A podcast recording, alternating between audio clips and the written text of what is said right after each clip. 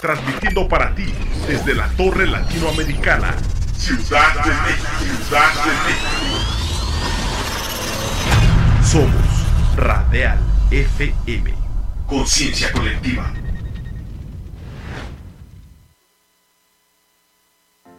Ya llegaron tus doctores de confianza a Radial FM.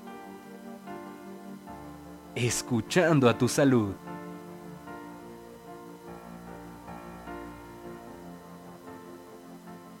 Soy Adriana Segoviano, eh, soy médico cirujano y partero, después hice la especialidad de dermatología y combino la práctica médica dermatológica con eh, la materia en la Escuela Superior de Medicina, imparto neuroanatomía.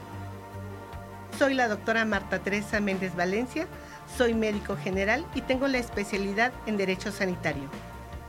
Mi nombre es Gerardo Navarro Toledo. Eh, mi especialidad básicamente es la cirugía general y posteriormente yo hice la subespecialidad en trasplante renal o trasplante de órganos sólidos. Yo soy la doctora Elizabeth Hernández Carvajal, yo soy médico cirujano y partero del Instituto Politécnico Nacional y tengo la maestría en epidemiología clínica. Soy la doctora Esther Telles Girón Lizárraga, soy médico general con especialidad en ginecología y obstetricia toda mi vida me ha gustado ayudar a la gente, tratar de darle un beneficio, una salud, eh, un entorno de felicidad al bienestar de todos, sin importar la edad. No nada más es decir, esto tienes y esto te tomas, sino que, ok, ¿qué repercute en tu familia, en tu estilo de vida? Bueno, la, la salud, cuando uno la tiene, es una maravilla. La medicina va cambiando minuto a minuto. Recuerden que la salud es muy importante y a veces un pequeño detalle que puedan escuchar en una sesión les puede cambiar la vida. Considero que hay que mantenernos física, eh, emocionalmente y como hemos visto también, eh, pues tratar de tener eh, nuestro cuerpo en buen mantenimiento, ¿no? No se lo pierdan. Escuchando a tu salud todos los viernes a las 7 pm por Radial FM. Conciencia colectiva.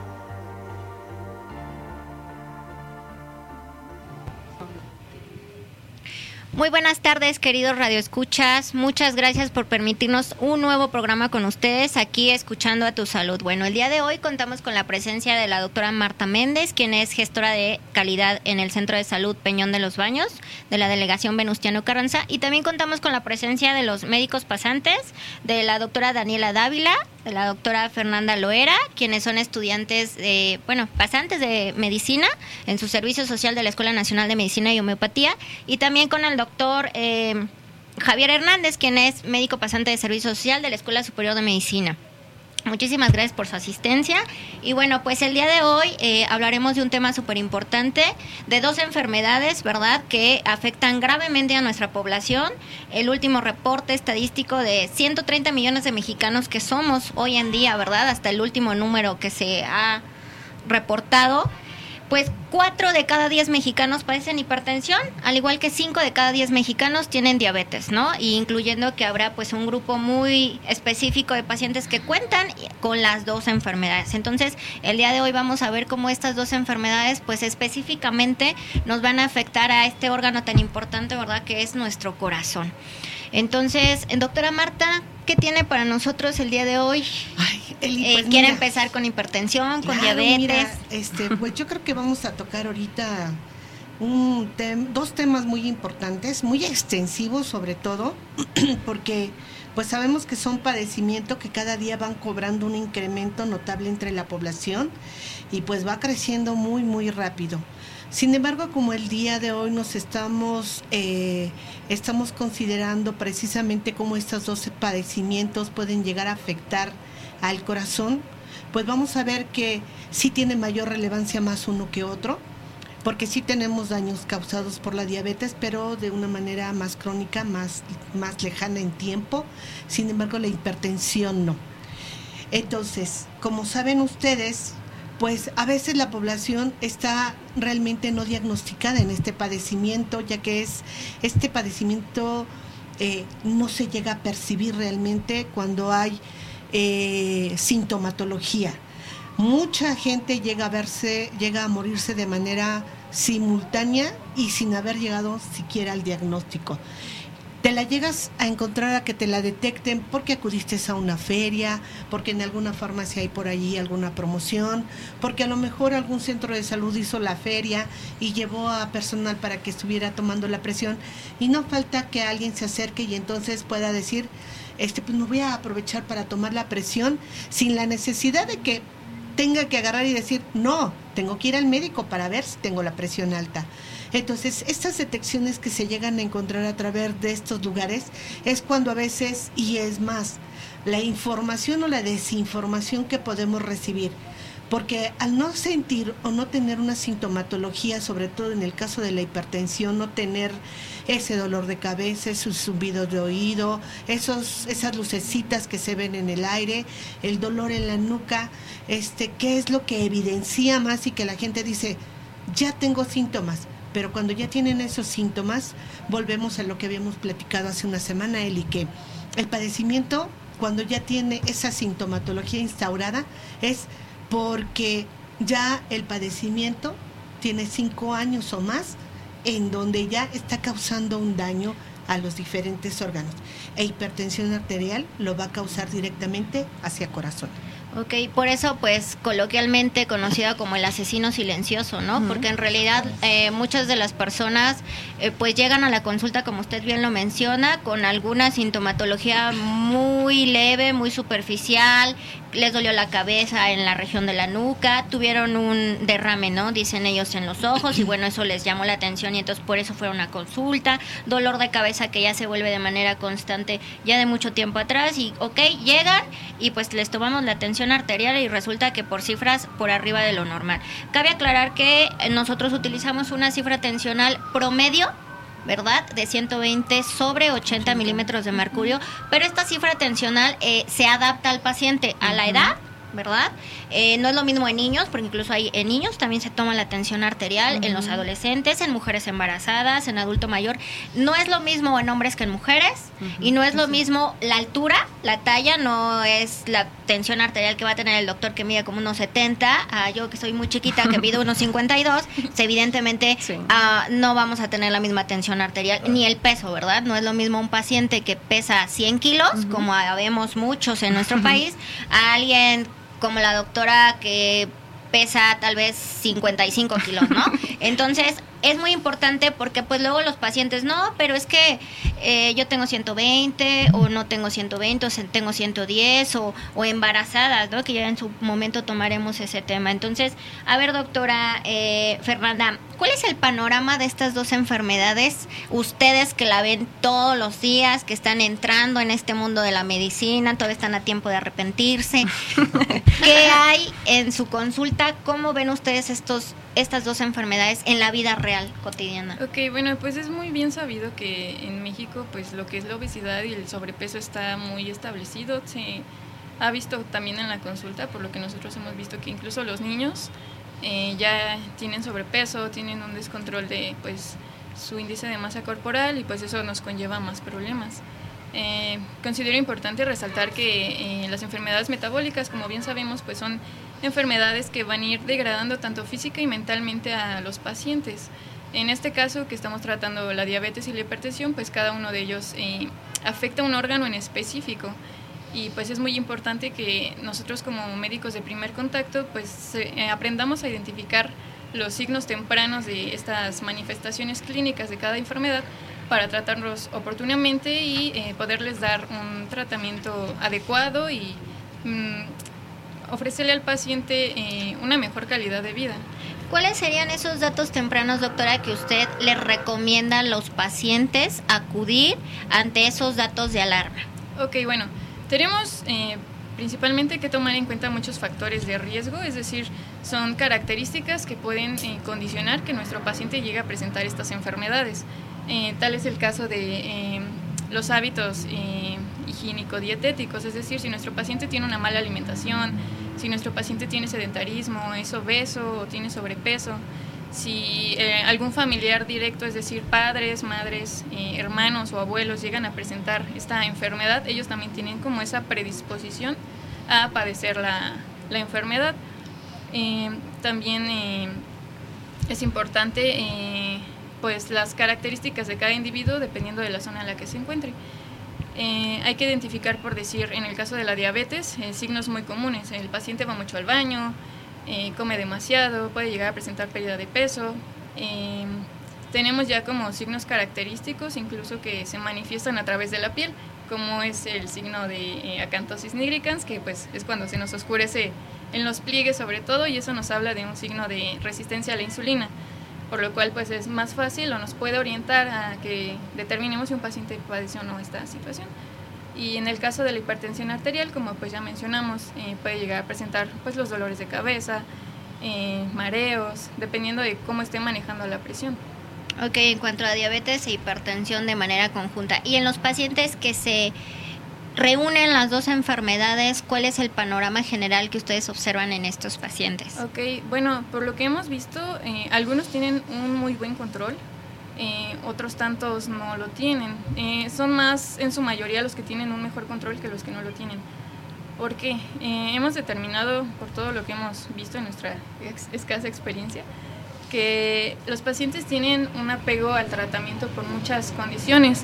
Eh, entre ellas pues encontramos para empezar la relación médico-paciente que, que, es muy importante porque nosotros como médicos al ofrecerle al paciente un tratamiento debemos de ser claros y hacerles conciencia de la importancia del seguimiento adecuado de su tratamiento. Eh, también eh, pues hacerles ver que pues muchas veces los pacientes no se, no se detectan a tiempo sino hasta que ya hay complicaciones y principalmente pues como sabemos los riñones, el corazón, eh, los ojos son los que más son afectados. Entonces, al manifestar estas eh, características es cuando normalmente pues, se diagnostica. Em, también otros factores pues, son los recursos que pueden llegar a tener los pacientes. Eh, muchas veces no está a su alcance el, incluso el asistir a la consulta, ya sea porque están muy alejados de la unidad. Em, también pues hablamos de eh, el traslado, o sea, los tiempos de traslado, que trabajen o que se les dificulte pues acudir a sus citas. Ok, muy bien. Doctora, ¿y cuáles serían las fases por las cuales un paciente con una hipertensión descontrolada, porque bueno, para llegar a las complicaciones que hemos mencionado, pues quedará decir que por alguna razón, cuestión, ya sea propia del paciente, del sistema y demás, pues no puede llevar a cabo un buen control, ya sea porque no tiene el acceso al medicamento, porque por usos y costumbres sale a trabajar, ¿no? Como muchos pacientes, es que pues yo entro a las 6 de la mañana, ¿no? como algunos pacientes que tengo yo que son policías de 12 por 24, entonces entran a las 6, salen a las 6. Y si tienen que tomar el hipoglicemiante o inyectarse la insulina antes del desayuno, pues ellos para llegar a las 6 de la mañana a su trabajo, pues ya tuvieron que salirse a las 5 de la mañana o si no es que antes de su casa, evidentemente sin desayunar, ¿no? Entonces, y como sin desayunar, pues obviamente aunado al de sin desayunar, pues se van también sin el medicamento. Entonces, llegar a trabajar y decir, voy a llegar y me pongo la medicina, pues si hay un auxilio, si hay un accidente, si hay algo, pues evidentemente va a andar en el rollo del trabajo y a las 3 de la tarde se va a acordar que no se puso la medicina. Entonces, factores propios de, de la población son las que dificultan bastante el control, el manejo farmacológico o el mismo propio sector, ¿no? De la salud que aunque el paciente vaya cada mes a su consulta, llámese a la institución pública que sea, pues a veces no hay el medicamento. Y tener el acceso o hay una escasez de manera generalizada, ya sea hasta en farmacias públicas, bueno, farmacias de comunes, como en los hospitales en donde no encuentran su medicamento. Entonces, factores asociados a que el paciente no pueda llevar un buen control de su medicamento, de su enfermedad, porque a veces pues la institución ve a 30 pacientes, ¿no? En cuatro horas, 50 pacientes. Entonces, tener una revisión o una inspección, una buena exploración a veces es también un poquito complicado, ¿no? Entonces, cuando le recomendamos al paciente, eh, pues lleve su control. Yo creo que a veces eh, en muchos de los pacientes una de las dificultades es que no llevan un, un control o un autocontrol de decir, ok, me tomo la presión arterial, a lo mejor cuando puedo, ¿no? Cuando es mi día de descanso, cuando estoy en la tarde, cuando y llevar esa bitácora, ¿para qué? Porque pues a veces ellos tienen, ¿no? He tenido pacientes que llegan con su bitácora de, de, sus tomas de presión y todas están por valores arriba de lo normal. Entonces dices, ¿y en qué momento pues no, no, no acudía o no le dijeron o no, no, no se dieron cuenta pues de ese dato de alarma? Entonces, eh, cuando esos valores están por arriba de lo esperado, nuestro paciente empieza a tener complicaciones. Enfoquémonos hoy específicamente de todas al corazón. Entonces empieza a trabajar ese corazón, ¿verdad? Como nosotros sabemos, pues eh, va a tener venas, arterias, en donde esa sangre va a llegar al corazón y esa sangre va a salir del corazón, que es las funciones propias de nuestro corazón, ¿no? Y entonces cuando esa presión arterial aumenta, pues ¿qué quiere decir que la presión arterial aumente? Quiere decir que ese tubito que se llama arteria, ¿verdad? Está chocando la sangre con muchísima presión sobre ese tubito y entonces es lo que nosotros detectamos con el aparatito, ¿verdad? ¿Qué, qué presión, así como, como miden la tubería de por qué hay tubos de, de tantas pulgadas, pues nosotros nuestras arterias también, ¿no? Se adaptan a ese flujo y esa presión de manera pues coloquial para que nuestros pacientes pues nos entiendan. Entonces, cuando ese vasito que nosotros llamamos vaso sanguíneo, pero que es una arteria, empieza a aumentar ese flujo, esa presión alrededor y se empieza a cerrar, porque ¿cuál es el efecto? Pues que entonces el tubito se cierra. En lugar de abrirse y expandirse, pues el tubito se va a cerrar. Y entonces al cerrarse, si además es un paciente que come muchas grasas saturadas, o sea, productos de origen animal, le gustan todos los platillos que son fritos, capeados, empanizados, le gusta fumar y bueno, pues la diabetes aparte de todo nos oxida por dentro, ¿verdad? Alrededor de esas venitas arterias que tenemos, pues va generando muchas partículas de desecho, va dañando, va, digámoslo así, como es el agua que oxida, ¿no? Las tuberías y esa tubería pues es un vaso un vaso sanguíneo. Entonces, cuando esos valores aumentan, y ese, esa presión incrementa a la hora en la que sale del corazón o cae en el corazón toda esa sangre, pues evidentemente pues el corazón es un músculo, ¿verdad? ¿Y qué pasa cuando nosotros hacemos trabajar a ese músculo? Pues es como cuando nos vamos al gym, ¿no? Que va con las pesas y entonces están los muchachos quieren hacer pesas porque quieren estar pues muy musculosos, pues evidentemente pasa lo mismo con el corazón nosotros lo hacemos trabajar de más, lo esforzamos y pues ¿qué va a pasar con ese corazón? Pues vamos a tener un corazonzote y no es como de tanto querer, ¿verdad? Ni de, ni de, ni de tanto amor. Entonces, ese corazonzote pues tiene puertas. Esas puertas se llaman válvulas y entonces cuando nosotros agrandamos ese corazonzote, pues esa puerta ya quedó chiquita para la casa y entonces ya no cierra bien o ya no abre bien. Y es ahí cuando empezamos a ver los problemas del corazón en estos pacientes porque se infartaron, porque tienen insuficiencia cardíaca, porque tienen insuficiencias valvulares, o sea, esas puertitas válvulas pues ya no cierran, ya no abren y entonces la sangre pues, se fuga, ¿no? Así como tenemos una ventana mal cerrada y llueve, pues el agua se va a meter, ¿no? Claro. Entonces, ya a esas magnitudes, en ese punto, cuando la presión ya nos está afectando, entonces ahora sí, ya vemos que el paciente tiene insuficiencia cardíaca. ¿Y qué pasa ahí? Fíjate, Eli, la OMS desde 1978 vino analizando y habla de tres fases en las que nosotros como médicos pudiéramos llegar a detectarlo. Esto tiene que ver mucho cuando obviamente tú detectas la presión elevada. Lo malo es que los pacientes no detectan esa presión elevada. Al no percibirla, y si hablábamos de que es el, eh, eh, eh, que se le llama la muerte silenciosa, podemos llegar a encontrar a pacientes que aún y cuando llegan a la consulta, estas fases el paciente puede llegar hasta en una, en una fase 3. En una fase 1 hablamos cuando obviamente no tenemos esos signos vitales en donde podemos detectarlo y donde podemos tener una afección orgánica. Y algo muy importante en el cual tú tocabas el punto, la edad, la talla, el peso, el lugar a donde yo vivo, para que existan variaciones incluso en las presiones de cada individuo. Estandarizamos una presión de 120-80 porque es lo común en la población. Sin embargo, podríamos tener incluso un adulto mayor con una presión que él siempre ha manejado entre 110 y 110, 70 milímetros de mercurio. Y si ese paciente empieza con una presión de 120-80, ya sería hipertenso. Si hablamos que es un adulto joven en el cual tiene una presión a lo mejor de 120, 80 y a lo mejor tiene 190, 130, 90 y me está dando un cuadro florido, a lo mejor en ese momento ese paciente pudiera ya encontrarlo con un riesgo porque yo no sé desde cuándo lo viene padeciendo.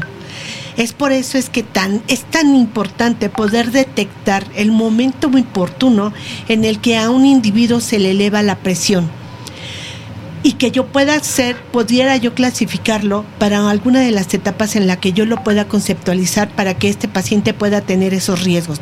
¿Por qué? Porque esto me va a permitir a mí determinar y poder dar un tratamiento de control y poder llevar a las cifras a lo más normal. ¿Qué es lo que pasa con el paciente? Toma la pastilla, y a veces cuando toman la pastilla pasa una semana, ya me siento bien, ya no tengo nada, y dejan la pastilla. Y entonces, al dejar la pastilla, lo que ellos no entienden es que su corazón sigue sufriendo, sus arterias siguen sufriendo. Regresas antes de la Exacto. Tenemos una muy mala alimentación porque consumimos una gran cantidad de grasas, de grasas y es más, incluso a la hora que cocinan las señoras, dejan quemar ese aceite. Y ese aceite que se quema, obviamente, aunque lo mezclen con la comida, con lo que quieran, al final lo como. Y esta, este alimento, al desdoblarse, se va pegando y se va, imagínense, es como si fueran poniéndole cemento a las arterias. Se van endureciendo. Y entonces vamos a empezar a tener problemas desde a nivel microvascular hasta a nivel eh, en, las arterias más grandes y se nos van poniendo cada vez más duras. Entonces, nuestra fase 2, vamos a empezar a tener, pues ya problemas, pero también podemos tener algunos signos. Imagínense este corazón, para que el público lo pueda entender. El corazón está formado por, por, cuatro cavidades. Dos de ellas corresponden a la parte como más larguita, que son los ventrículos, y dos bolitas, que son las aurículas. El corazón, cuando es dañado por la hipertensión, se empieza a afectar y empieza a haber un crecimiento del ventrículo izquierdo. Aquí tenemos uno casi casi de juguete, ¿verdad? Pero pues Ahí, es a exactamente. de este corazón, del lado izquierdo, obviamente, porque este es pues, como si lo tuviéramos así, ¿verdad? Inclinadito aquí en el centro. Y esa parte izquierda, ¿por qué? Porque a esa parte izquierda es de donde sale la sangre. Entonces, si hay un aumento en la tensión de esa tubito que saca la sangre, pues evidentemente cuando se regresa esa sangre, pues hace que, que ese corazoncito se, se crezca, ¿verdad? Lo que llamamos la hipertrofia. Bueno, en el término para nosotros médicos se llama hipertrofia, en el término para que ustedes como, como pacientes nos, los, nos lo entiendan, ¿verdad? Es el corazón grande. Pero también es importante, doctora, mencionarles a los pacientes que a veces eh, achacan mucho el hecho de que se me sube la presión porque caminé, porque subí, porque el marido me hizo enojar, porque los hijos no me entienden, porque por todo y por nada, ¿no? Hay medicamentos que aumentan las cifras de tensión arterial, por ejemplo, es muy común los antigripales, todo aquel antigripal que contiene fenilefrina es un, es un medicamento que está pues contraindicado de cierta manera en pacientes hipertensos, ¿no? Entonces, a veces el paciente, pues sí, es que me, me tomé la presión porque me dolió la cabeza, porque mi esposo me hizo enojar y tuve 150, pero es que fue el coraje, ¿no, señores? Nuestro organismo está diseñado para que ante cualquier circunstancia de la vida, el corazón no se salga de los parámetros a los cuales está diseñado. Ahora bien, como ya nos mencionó usted, ¿no? De las fases del corazón por las que puede empezar a comenzar a tener estos daños. Eh, algo importante que también, ¿verdad? El corazón no duele. No. El corazón no duele. Entonces, ¿cuáles serían esos síntomas que podría el paciente sospechar a que algo no está bien en su organismo? Comienza a cansarse. Caminan pequeños pasos, en su casa van al baño, suben cuatro escalones y se, sofocan, sienten cierta opresión, ¿verdad? Aquí en el esternón, sienten sensación de falta de aire y a veces eh, comienza a haber un aumento en la retención de líquidos en las extremidades inferiores. Ajá, en lo que son todo lo que es la pantorrilla, los pies como tal, empiezan a acumular líquido. ¿Por qué? Pues porque evidentemente la sangre se está encharcando de cierta manera, ya no tiene la capacidad de ese corazón. Entonces, el corazón eh, es algo muy común también. Hay pacientes que refieren dolor aquí en lo que es el centro, Ajá. Pero como tal, no hay un dolor específico. No es la sensación de piquetes, no es la sensación punzante, porque es muy, muy común en la consulta que los pacientes, es que me están, siento piquetes, siento eh, dolor y, a la palpación, cuando nosotros exploramos a este paciente y los tocamos, eh, sí hay un aumento en el dolor, pero eso tiene un origen muscular. Así es. Muchos pacientes se espantan por esto porque sienten el dolor aquí en el corazón y me duele el corazón. El corazón no duele, no duele. Entonces, eh, vamos a una consulta con nuestro médico, pues para que realmente ante esa exploración, si hay necesidad de solicitar estudios, hay estudios, tanto una radiografía de tórax que conocemos, esa nos va a dar un panorama generalizado del tamaño del corazón y si está o no reteniendo este líquido a nivel pulmonar, ¿verdad? Porque pues por la posición existe una muy estrecha relación el pulmón con el corazón. Entonces, problemas pulmonares pues nos van a repercutir en el corazón. problemas del corazón nos repercuten en el, en el pulmón. Entonces, bien importante esa parte de que ¿cómo puedo yo saber si tengo o no un problema que ya me está repercutiendo? Si observo datos sobre todo la disnea, que nosotros damos ese término, es bien importante que si empiezan a, presentar disnea de bajos o medianos esfuerzos, ¿qué quiere decir? Que ustedes iban de la cocina a su recámara sin problema y ahora ya se cansan y tienen que hacer un descanso. Si ustedes caminaban de aquí a la tienda, iban y venían sin problema, pero ahora ya tienen que descansar tres veces, o subían 10 escalones y en el cuarto escalón ya tienen que pararse a descansar, eso ya es un dato de alarma, ¿verdad? A nivel del corazoncito. Así Muy bien. Sí se puede manifestar como una angina de pecho o puede darnos hasta un infarto. Una parte que es bien importante, Eli, digo, todos los pacientes deben de escuchar o todos los, aquellos usuarios deben de saber que a veces agarramos y le decimos al paciente, tiene que caminar 20 minutos, tiene que hacer ejercicio. Los pacientes que no tienen un control de su hipertensión, no tenemos que mandarlos hacer una actividad física hasta que no tengamos o alcanzamos un control. Casi siempre cuando hacemos el diagnóstico de una hipertensión arterial, les mandamos a hacer un ecocardiograma de primera instancia. ¿Por qué? Porque este nos va a permitir evaluar el tiempo de evolución y cómo se encuentran esas cavidades cardíacas, precisamente para poder situarlos en la fase y saber qué es lo que tenemos que hacer con estos pacientes. Y no podemos agarrar y tomar las decisiones de, este, no, no piensen los pacientes que por el hecho de que todo es dieta, todo es ejercicio, todo es, no, no, no, no, no cuando tenemos este tipo de padecimientos debe de ser de así tratados y efectivamente la hipertensión arterial es una de las primeras causas y que el lugar que se ve mayor afectado es el corazón y las arterias y ya lo que me había mencionado la doctora Eli, efectivamente. No menos importante no es la diabetes, sin que olvidemos que tenemos diabetes tipo 1, diabetes tipo 2 y la diabetes gestacional que no tocaremos en este momento. Pero lo que sí les puedo decir que en el caso de los pacientes que tienen diabetes tipo 1, estos pacientes como son dependientes de la insulina, ellos tienen aparición de de, de, de a una afección a nivel cardiovascular a mayor temprana edad, a diferencia del tipo 2. El tipo 2 diabético va a desencadenar el problema cardiovascular allá después de como de 5 o 10 años lo irá desencadenando en, de manera crónica, pero no así como en el caso de la hipertensión que es un poquito más prioritaria de la que nosotros por eso el día de hoy nos centramos porque es la que nos causa una mayor lesión a nivel de corazón. Y bueno, eh, doctores, como médicos en formación, ustedes, ¿cuál es el panorama de estas enfermedades y de la salud de nuestra población? A ver, doctor Javier. Hola, antes que nada, pues gracias por la invitación, doctora Eli. Y respondiendo en cuanto a su pregunta, yo creo que como médicos en formación, ahora que ya iniciamos como tal la consulta de primer nivel ahí en nuestra unidad, Creo que es uno de los principales motivos de consulta que nos llega a nosotros. Eh, yo creo que en un 80% los pacientes que vemos son crónicos. Esto abarca enfermedades como las que ya hemos mencionado, tanto hipertensión como diabetes, o pacientes que tienen ambas enfermedades, incluso sumándoles el diagnóstico de un síndrome metabólico, que si vamos por definición, pues la OMS nos marca que un síndrome metabólico es todo aquel paciente que cuente con obesidad, hipertensión y alguna otra alteración en su metabolismo. Puede ser una alteración de las grasas en sangre, diabetes o cualquier otra situación. Entonces, como mencionaba, esto es una de las principales causas de, de, consulta que llegan hacia nosotros, por lo cual nosotros pues también nos debemos de preparar o enfocar más a, también al trato de estos pacientes, porque como ya mencionábamos anteriormente, pues la, la consulta o el tratamiento para los pacientes de este tipo pues son, es muy individualista. No podemos tratar a todos los diabéticos o a todos los hipertensos por igual. Como mencionaba el caso de sus pacientes policías, ¿no? Tienen horarios diferentes. Nosotros también tenemos que tener la capacidad de adaptarnos a la educación que les damos a ellos y adaptarnos a, promoverles la forma en que se van a cuidar. Ok, si él se despierta a las 5 o duerme tan, tan poquitas horas, entonces organizar nosotros el horario para que él pueda tomar sus medicamentos en horarios que se adecúen, también basados a su alimentación.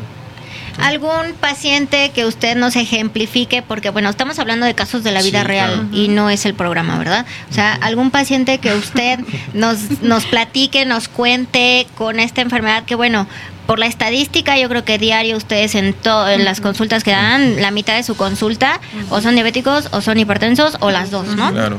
Pues mire, doctora, recordando en, esta ocasión, no hace mucho, hace un par de semanas llegaba a nuestra, a nuestra unidad, que es un centro de salud. Cabe mencionar que pues es un primer nivel de atención, no atendemos realmente urgencias. Sin embargo, la gente pues desconoce eso y van exigiendo a veces el servicio porque desconocen, pues quieren ayuda porque ya se sienten muy mal. Llegaba a nuestra unidad un paciente que aproximadamente un masculino de 68 años que se sentía mal, él refería a sentirse mal, mareado, cansado, no podía caminar con trabajo llegó solito al centro de salud. El personal de enfermería le toma signos y detecta que traía una presión muy alta de 180 más o menos sobre 100, si no mal recuerdo. Por lo cual las enfermeras nos hablan, precisamente a la doctora Daniela que está aquí también, nos hablan a los dos y acudimos a su revisión. En cuanto lo empezamos a revisar, nosotros como médicos pues iniciamos un protocolo de, de exploración, de interrogatorio y todo esto nos lleva a diagnosticar que él estaba en una urgencia cardíaca. Revisamos también su expediente dentro de la unidad, pero nos damos cuenta que sí, efectivamente era un paciente diabético únicamente. Él no se conocía hipertenso. Sin embargo, a, o sea, a consecuencia de, una diabetes mal controlada, porque igual al revisar su expediente notamos que él no acudía con frecuencia a revisiones.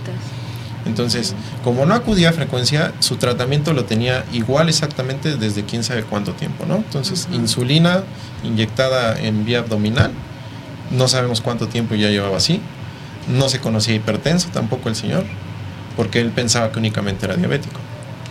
Nosotros al, hacer la exploración, la revisión, lo, que nos quedó hacer a nosotros ahí como personal médico fue llamar a una unidad de una ambulancia para que fueran a trasladarlo un segundo, un tercer nivel, para una atención oportuna, porque realmente era una urgencia cardíaca.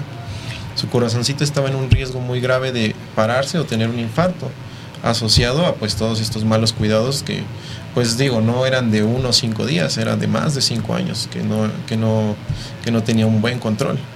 Y pues a lo mejor el señor ya está, ya es inactivo, ya no tiene una labor o no tiene un trabajo como tal, porque era un, adulto mayor pensionado. Sin embargo, no tenía apoyo de parte de su familia. O sea, él solito trataba de ir cuando podía al centro, él solito tomaba sus medicamentos como se acordaba.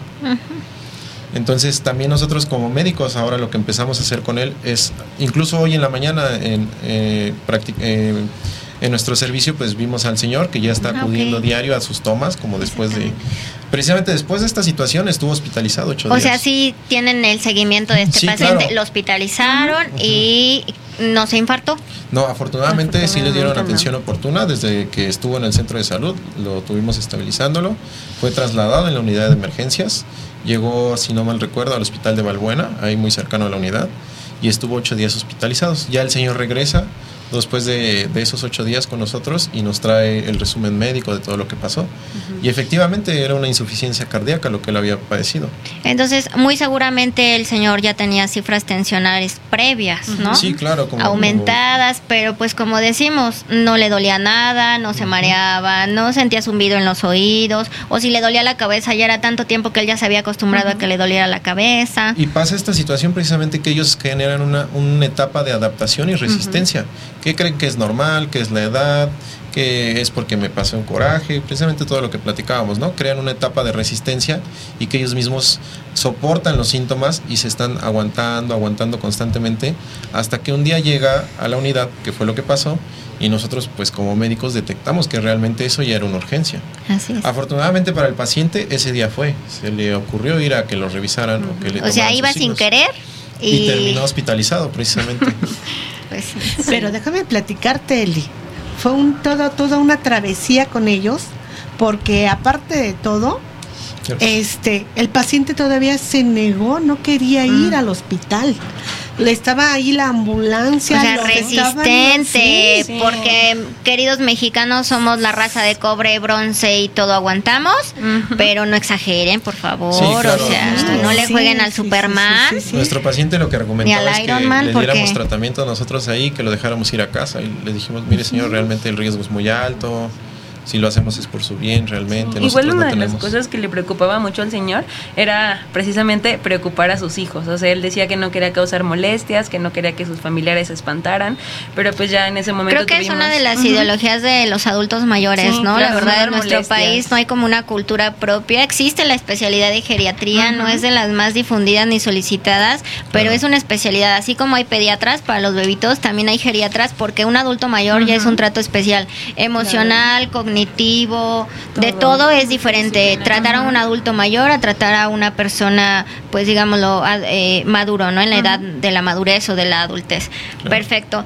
Y con respecto a, todo lo que ustedes ven todos los días, a la realidad de nuestro país, a, a todo esto, ¿ustedes qué especialidad harían con respecto a lo que ves?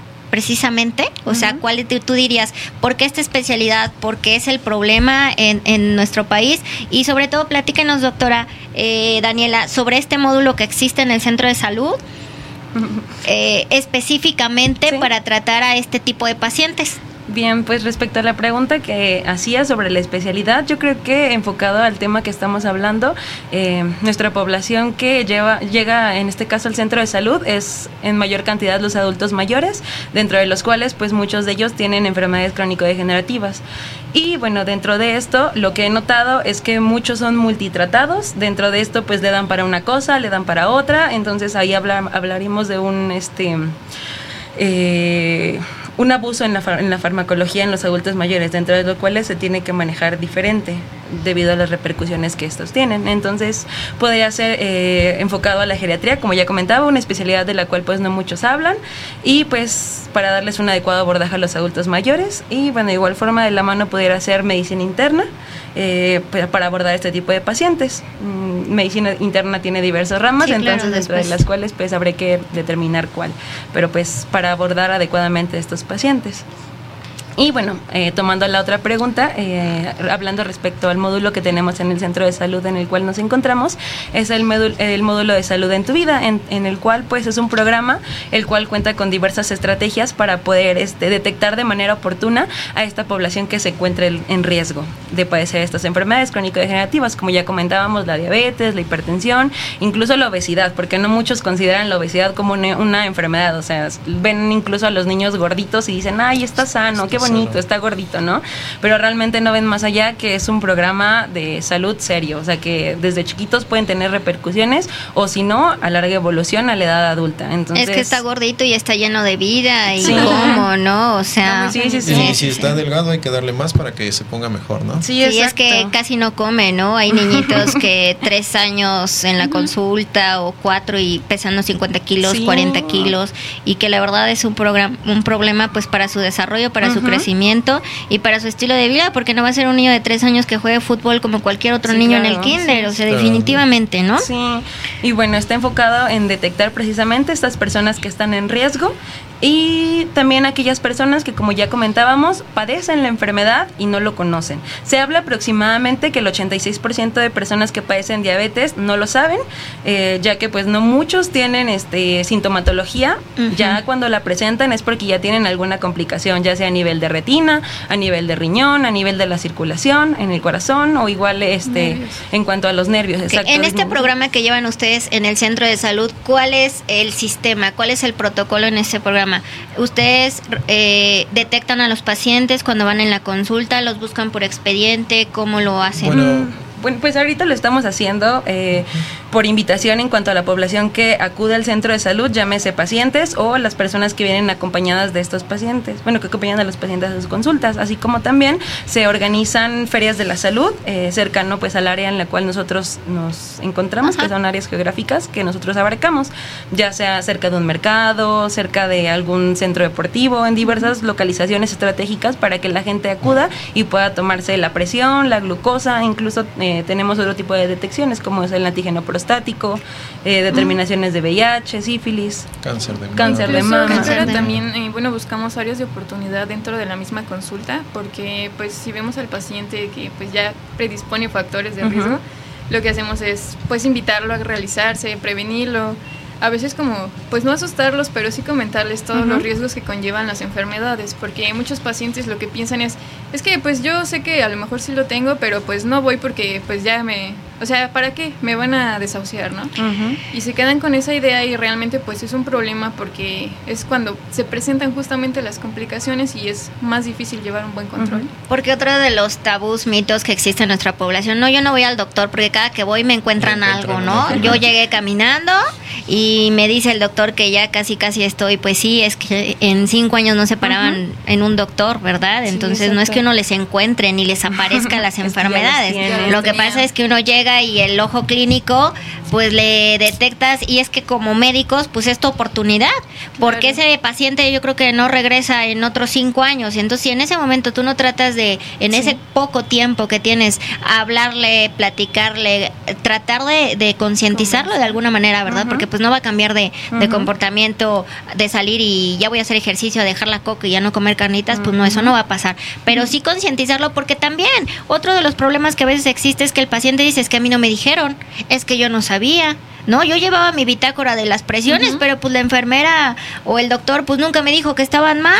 Es que a mí me dijo que me la tomara así y pues llevo 10 años tomándomelo así, ¿no? Entonces yo creo que aquí es todo un conjunto. Los médicos, enfermería, el paciente, los familiares, porque a veces el... Ay, no, es que para qué vas con el doctor, pues si tómate este té o tómate esto o, o la vecina se tomó tal cosa y ella sí le funcionó y entonces tú por qué no te mandan eso, ¿no? Entonces Sí. es todo un círculo aquí que, que acompaña a estas circunstancias y entonces pues a todo eso tenemos nosotros que estar eh, pues pues viéndolo no pues hoy sí tuvimos un público muy enriquecedor, muy participativo y bueno, dentro de nuestra página de Facebook tenemos a la señora Claudia Rocío Méndez, que bueno, dentro de los muchos comentarios que nos hace es que en efecto en el seguro no hacen todo este tra- eh, todo este seguimiento de los pacientes, ¿verdad? Pues sí, desgraciadamente el la institución y el sector salud así así es. En, en algunas circunstancias y pues les hace las recomendaciones doctores que no olviden ahorita que están en formación que el día de mañana tratamos vidas y sí en efecto tratamos enfermos no tratamos enfermedades Claro. porque leer la enfermedad yo creo que cualquiera podemos agarrar el libro y leer qué pasa y qué no pasa pero ver al enfermo esa es otra Sí, cosa claro. Bueno, retomando eso, perdón, eh, yo quiero mencionar que es parte de eso nuestra formación, hacer una medicina integral. No solamente es como decíamos, ¿no? De memoria me sé que la diabetes cumple estos criterios, tales y tales, y por eso eres diabético. Pero va más allá del tratamiento integral, sino que también individualizar al paciente, repito lo mismo, ¿no? La situación de cada paciente, su estilo de vida, el ejemplificarle y educarlo también es parte de nuestra labor. Porque como nosotros decimos, si es un paciente hipertenso, pues sabes qué, te vas a tomar la presión todos los días. Ok, pero ¿en qué horario? ¿Bajo cuáles circunstancias? ¿Cómo se toma la presión? Todo eso es parte también de nuestra labor y de nuestra atención integral, la educación adecuada del paciente, para que ellos también tengan un mejor apego al tratamiento y pues se sientan motivados también, que vean una, un apoyo por parte de su médico también, lo que mencionaba mi compañera Fernanda al inicio, ¿no? La relación médico-paciente. Si ellos nada más llegan y ven un médico que los revisa y que les receta y nada más les explica que se lo tomen, pero ni siquiera les explicamos el por qué es lo, lo indispensable de apegarse a su tratamiento, pues es obvio que en 5 o 10 días que se sientan mejor, ellos solitos van a fracasar al tratamiento. O porque incluso la vecina, como mencionábamos, pues ya les comentó que no, que estas gotitas me hicieron mejor a mí, que, que ve Sí, con sin aquel lugar a que duda. Igual practica otra parte, medicina pero tradicional. quinta idea de Ruba, ¿verdad? Otra parte importante que yo considero dentro de lo que menciona Javi, el doctor Javier, es la red de apoyo que tiene el paciente, así como Claro. también concientizar al, al paciente, a la familia, para que reciba el apoyo necesario y pueda pegarse al tratamiento, porque realmente el, el paciente acude a la consulta, se le deja el tratamiento, pero muchas veces el médico no se, no se pregunta, ¿no? De realmente hay alguien que le esté diciendo, por ejemplo, un adulto mayor que le esté diciendo, ¿sabes qué? A esta hora te toca tu pastilla, o incluso en, hablando en la aplicación de insulina, que le ayuden a la aplicación de la insulina. Muchos pacientes ya no ven, entonces a veces el dibujito o no saben leer o escribir, ¿no? y me ha tocado ver que, que la nieta les dibuja el solecito porque eso le toca en la mañana, le dibuja la lunita porque eso le toca en la noche, o le dibuja allí un, un, un taquito porque eso es lo que se tiene El que tomar cuando comer, va a comer, sí. ¿no? Entonces Sí, yo creo que. Toda esa empatía hacia nuestros pacientes, pues evidentemente y eso, es súper importante. Es un factor de riesgo porque hay personas ya adultas mayores con situaciones especiales que no, ven, que incluso pueden tomar cosas que les pueden hacer una perjudicación o algún daño mayor y terminar en algo peor. De, de, igual modo, doctora, yo creo que no hay que pasar por alto el hecho de que a veces los pacientes van a la consulta no porque se sientan enfermos, sino porque simplemente quieren ser escuchados. Y, en esa parte tenemos nosotros que identificar a un paciente que tenga predisposición a presentar depresión para poderlo canalizar y poder llevar un tratamiento más adecuado, claro mejor apego. Bueno, pues miren, tenemos unos saludos para todos nuestros radioescuchas que nos siguieron hoy por YouTube, a Diana Martínez, a Alma en Casa, a Lina Liniux, a Edgar Dávila, a Monse Pastrana y a Jessica Pastrana. Ellos nos están siguiendo por eh, YouTube. Acuérdense que también estamos en Facebook, YouTube, eh, Instagram y también por Spotify. Entonces, no nos van a perder por donde sea, no hay pretexto. Nos escuchan porque nos escuchan. Y bueno, pues muchísimas gracias. ¿Con qué mensaje nos manda, doctora? ¿Cómo se despide de nosotros? ¿Qué, nos, qué recomendación le hace a los pacientes, a la población? Ok, me gustaría despedir aún no omitir por aquí una duda de una paciente que menciona que por qué los pacientes que son tratados con metformina sufren de diarrea o se estreñen. Ella pregunta si esto es normal.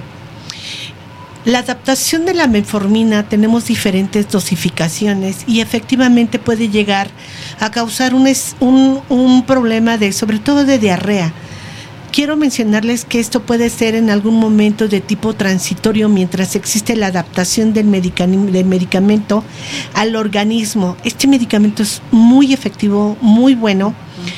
No es tan frecuente. Sí podemos ver la diarrea como una, como una, un evento que se llega a presentar, pero que es transitorio al final. Yo la invitaría a que acudiera con su médico para que pudiera darle el seguimiento, porque solamente su médico a través de su historia clínica ya la va a conocer y va a saber los efectos que en algunos medicamentos ella pudiera tener, porque pudiera estar no sé cuántos medicamentos tomando aparte o a lo mejor que también lo estén dando y a lo mejor estemos considerando que alguien, algún vecino le dijo, ay, fue el medicamento el que me lo causó, ¿no? Y a lo mejor no es el medicamento. Eh, yo espero, y eh, yo sé que a lo mejor muchas instituciones no llegan a brindar y habemos médicos o hay médicos que no llegan a brindar esa atención que esperamos. Y yo espero que el día de hoy con la información que les hemos dejado en este instante y que aquí los médicos jóvenes presentes que tenemos eh, llevan ya, empiezan a llevarse esa semillita en su cultura de ver a sus pacientes de una manera integral, para una atención, porque ellos, el, el, paciente viene, va a ir buscándolos precisamente para para poderse sentir mejor y bien. Y que podamos brindar una, una información clara y no con tecnicismos que a veces les complicamos a los pacientes la vida con estas palabras que llegamos a utilizar, ¿no? si el paciente no lo entiende, por favor, están en todo su derecho de preguntarnos qué estamos hablando y qué les estamos explicando y que no entendieron. ¿Qué es ¿eh? y con qué se come? Porque creo que la regla número uno es que el paciente tenga la confianza con nosotros y la seguridad de que venir con nosotros les va a mejorar el problema si a lo mejor no se los vamos a, arreglar, ¿verdad? Porque pues, no les vamos a quitar la diabetes o la hipertensión, pero sí los vamos a ayudar a que ellos vivan con diabetes e hipertensión de una manera pues muy muy saludable dentro de estar enfermos, ellos sean personas saludables, ¿no? Porque a veces pues el paciente su primer instinto va a ser me siento peor y dejan la medicina. Es que fue la medicina, eh, porque tomar mucha medicina me afecta un órgano y me, me arregla uno, pero me descompone el otro y dejo la medicina. Entonces, no. Acudir al médico, ¿sabe qué, doctor? Yo en mi persona este medicamento me genero esto, pero ¿cuál es la alternativa? ¿Cuáles son las otras propuestas que pueden existir para que yo me pueda tratar con mi enfermedad? Y que, bueno, siempre va a haber un esquema para estos pacientes. no hay nada que, que, no, que no exista. Y bueno, ustedes, doctores, quieren mandar un saludo a su escuela, su centro de salud. Invitar a la población a que, sí, bueno. claro, que se acerque. Bueno, si bien no es en el centro de salud en el cual nosotros nos encontramos, acudan a cualquier centro de salud o a a cualquier lugar en donde ustedes se sientan en confianza, pero realmente pues checarse, tomarse la glucosa, la presión para hacer detecciones de manera temprana. De igual forma, pues apegarse lo más que se pueda al plato del, del bien comer y realizar actividad física. Bueno, pues yo le doy muchas gracias a la doctora Méndez, que en parte de este año que hemos estado realizando nuestro servicio social, es quien nos ha estado apoyando a lo largo de este Claro. proceso para darnos la confianza y a través de supervisión de ella también, pues que veamos a nuestros pacientes y los atendamos ya de manera individual. Simplemente ella nos dio como la confianza y la libertad de hacer nuestra práctica médica. Y pues yo invito a todos los a la audiencia que está ahorita en este momento escuchándonos, a sus conocidos que si gustan acudir al centro de salud del Peñón de los Baños, están invitados, pueden acudir y pues ahí vamos a Todo estar los gusto los tres para atendemos. darles consulta y todo lo que podamos ayudarles. Muy bien, Bueno, doctora. yo- bueno, me gustaría también agradecerle, doctora, por invitarnos a su foro y a la doctora Méndez, pues es nuestra mentora y ella nos ha estado enseñando y llevando de la mano para poder brindar una consulta de calidad y calidez. Y bueno, mencionarles pues a los pacientes que tengan paciencia y que entiendan que si un tratamiento no les funciona de primera instancia, regresen con su médico. No significa que el médico sea malo o que los medicamentos no hayan sido los adecuados, sino que se les tiene que hacer el ajuste hasta encontrar el tratamiento individualizado para que ellos tengan una mejor calidad de vida. Pues muchísimas gracias, doctores. Muchísimas gracias, Gracias, doctora. Ojalá y no Gracias. se arrepientan de este No, hermoso claro camino que están empezando, que es la medicina. Y bueno, pues muchísimas gracias, querido público, que hoy nos permitió una vez más entrar a- hasta sus hogares. Saludos pues a la Escuela Superior de Medicina, al Instituto Politécnico Nacional, a la Escuela de Medicina y Homeopatía, a todos los pacientes que enfrentan esta enfermedad, diabetes e hipertensión. Y pues un saludo a Bárbara Sofía, que es mi radioescucha número uno, que está ahí formada. atenta al programa, ¿verdad? Bueno, nos vemos la próxima semana, no se olviden, en el mismo horario, 7 de la noche. Que estén muy bien. Bye. Gracias, Gracias. adiós, bye.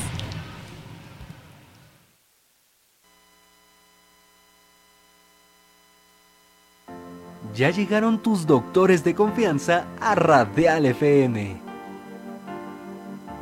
Escuchando a tu salud.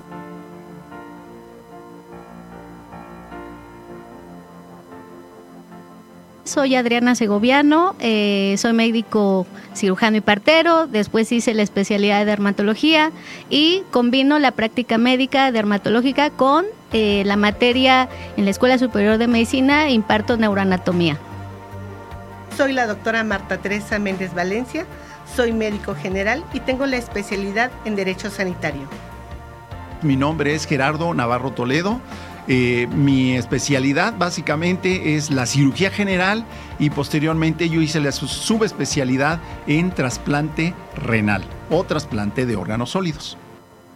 Yo soy la doctora Elizabeth Hernández Carvajal, yo soy médico cirujano y partero del Instituto Politécnico Nacional y tengo la maestría en epidemiología clínica. Soy la doctora Esther Telles Girón Lizárraga, soy médico general con especialidad en ginecología y obstetricia.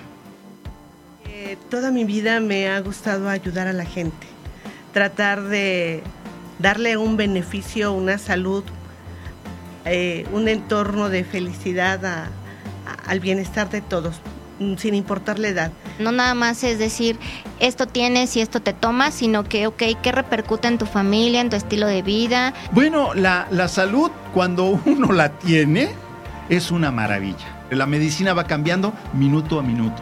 Recuerden que la salud es muy importante y a veces un pequeño detalle que puedan escuchar en una sesión les puede cambiar la vida. Considero que hay que mantenernos física, eh, emocionalmente y como hemos visto también, eh, pues tratar de tener eh, nuestro cuerpo en buen mantenimiento, ¿no? No se lo pierdan. Escuchando a tu salud. Todos los viernes a las 7 pm por Radial FM. Conciencia colectiva.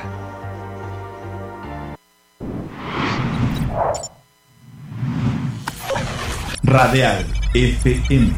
Conciencia colectiva.